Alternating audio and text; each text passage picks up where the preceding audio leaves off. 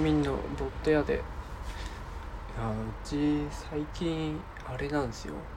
物干し竿っていうんですか。洗濯物干すやつがあるんですけど。あれをなんか新しくしたんですよ。なんかなんか元はねもうほんと適当に買ったやつで。なんだろうもう固定して結構ね重心がかかるともうね倒れてくるみたいなやつなんですよ。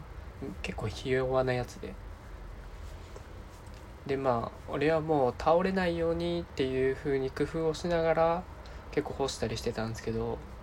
まああのまあ姉が一緒に住んでるんですけど、まあ、姉がねそれにイラついてね、まあ、新しいの買ってきて結構ねでかいやつであのその用途によってその幅を変えれたりとか結構カスタマイズできるタイプの新しいタイプを買ったんですよ。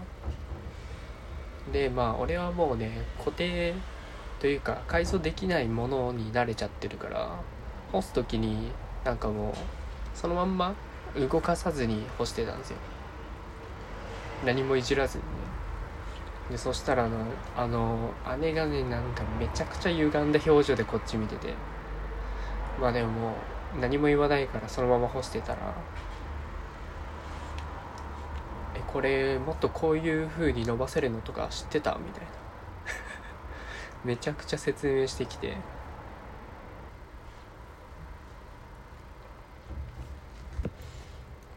なんか俺もなんだろうな。そう別にあるものをそのままどういう風に使うかっていう。なんかもう元あるものをどういう風に自分が使いやすくするかっていう使い方を工夫するタイプなんですよ。でもそうだな。まあ普通の人はもう物を自分の使いやすいように改造して物を使うというかまあそういうものだしね。そもそも。でそのいやもう言わなくてもわかると思うけどこれこうやったらここ伸びるしもっとこうしたらいいじゃんって言ってきて。なんかめちゃくちゃムカついちゃったんですよね。いや全然聞いてねえしなんだよみたいな。またあれだな。兄弟喧嘩の話になっちゃうね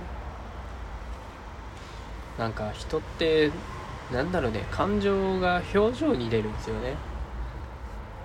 あのいいこと言っても嫌だと思ってたら顔が歪むんですよで本当になんだろうな普通に優しく説明してるのに終始顔が歪んでて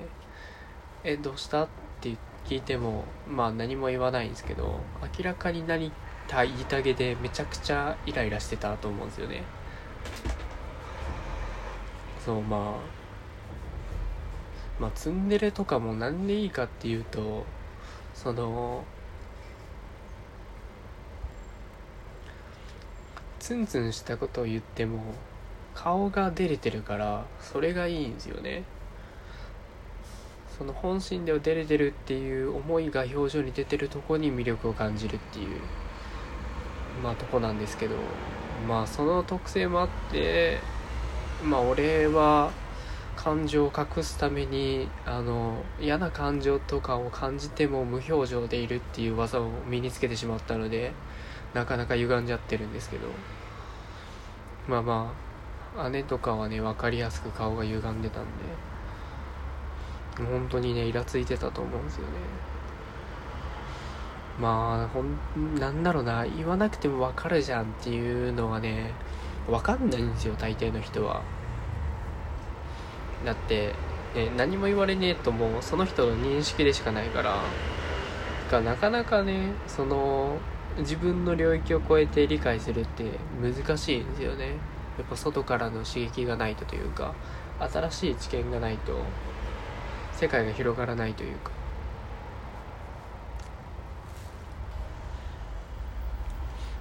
でまあその時はなんかちょっと説明して終わったんですけどそのあともうしばらくしたらちょっと来て今からもう全部説明するからって言われて。俺もう何も聞いてないのにその新しい物干し竿の説明を全てされましたね。でなんでこんなイラつきながら説明するんだろうっていう風に考えたらなんかもう向こうもイライラしてるんでこっちもイライラしてくるわけなんですよ。いや別に求めてねし聞いてねえけどっていう。まあまあありがたい話ではあるんですけどね。新しいというかちゃんとした使い方を。教えてくれるのはで多分なんだろうな。もっとこういう風にしたらいいのにっていう。なんか結構自分では正解が分かってるのにその正解を知らない人を見てできないことへのイライラが募ってたんじゃないかなっていうふうに思ったんですけど。なんだろうね。なんかよくそういう状況ってあるよね。あのもっとこうしたらいいのになっていうふうに思うけどそれを伝えれないでいるみたいな。自分は正解の方法を知ってるけどそれをしないでなんだろう失敗してるというかモヤモヤしている人を見るといやもうもっとこうしたらいいじゃんっていうモヤモヤだったんでしょうね。でも本当になんだろうできない人への伝え方ってすげえ難しくてなんか普通に言ったらなんか偉そうになるじゃないですか。でまあ言い方に気をつけてもっとこういうした方がいいんじゃないとかこういう方法もあるよみたいな教えてもまあ俺みたいにもう我が強い人は いやいや別に聞いてねえしとか思っちゃうし。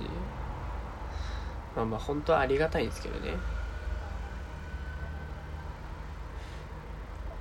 あと聞こえ方によってはもっとこういう方法があるよって言っても嫌味に聞こえる場合もあるんですよね。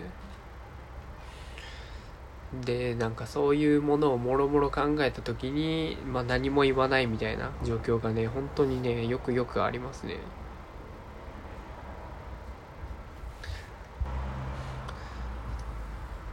でまあまあうちの親の教育があれだったんですけどなんか一回本人に考えさせて失敗させてから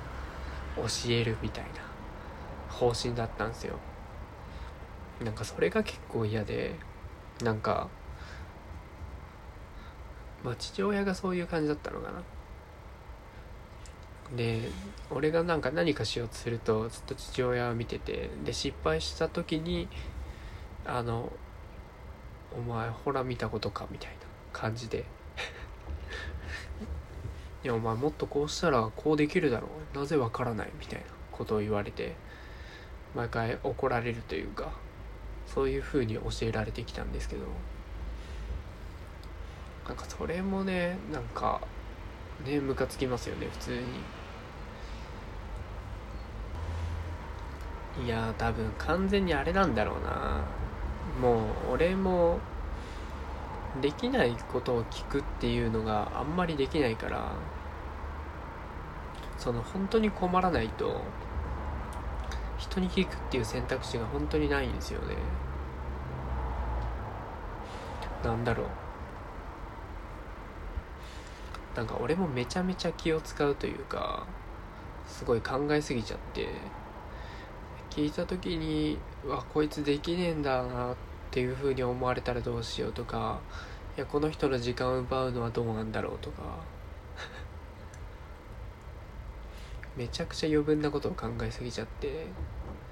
まあでも本当仕事とかにおいては聞いた方がいいんだろうなっていう風にすごい思いますね。まあそうだよな日常生活でどうなんだろう。まあ一回正解を見せてほしいみたいなとこあるよね。なんかもっとこうしたらうまくできるよみたいなさもうちょっとポジティブに嫌味のない言い方で伝えてくれれば多分本当になんだろうそれはわかるんだよな。結構ね深層心理で、まあ、こいつなんでこんこのやり方しねえんだろうみたいな風にイラついてるのがちょっとでも見えるとこっちもイライラしちゃうんでしょうね。なんか結構なんだろう人の根底で思ってることというかあの心の中で思ってることってあこの人今ネガティブな感情を持ってんだろうなとかって結構人に伝わるんですよね。それをねあんまり知らない人が多すぎる気がする。いやお前今イライラしてるの伝わってるぞみたいな。お前は隠してるつもりだけど結構外に伝わってるぞっていうのがねものすごくあるんで。なんか本当嫌味なく伝えるには純粋になんだろうな愛ボランティア精神というか本当に教えてあげる。うーん。相手の世界を広げてあげるぐらいの気持ちじゃないと多分うまく伝わらないんでしょうねポジティブに。っていうのは本当にすごい思いますわ。まあただただ姉に諭されてイラついたっていう話なんですけど。ちょっとやっぱねイライラするとねその感情はなぜ湧き起こったんだろうというかなぜ相手はこういう言い方をしたんだろうみたいな。ちょっと分析をする癖があるんで、まあ、今回はそういうことだったんだろうなっていう話でした。まあ日々ね自分の思い通りにならなくてねイラつくことはあると思うんですけどまあそれも伝え方とかに気をつけてまあ教えてあげるとか。いや決してねあの自分の思い通りにならないからってイライラせずにこういう方法もあるよっていう提案の形で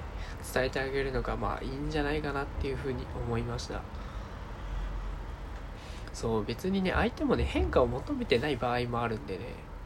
あそれはそれでいいんだっていうふうに認めてあげることがね本当に大事だなと思うんでぜひぜひ日々のコミュニケーションに気をつけてみてください。ではでは。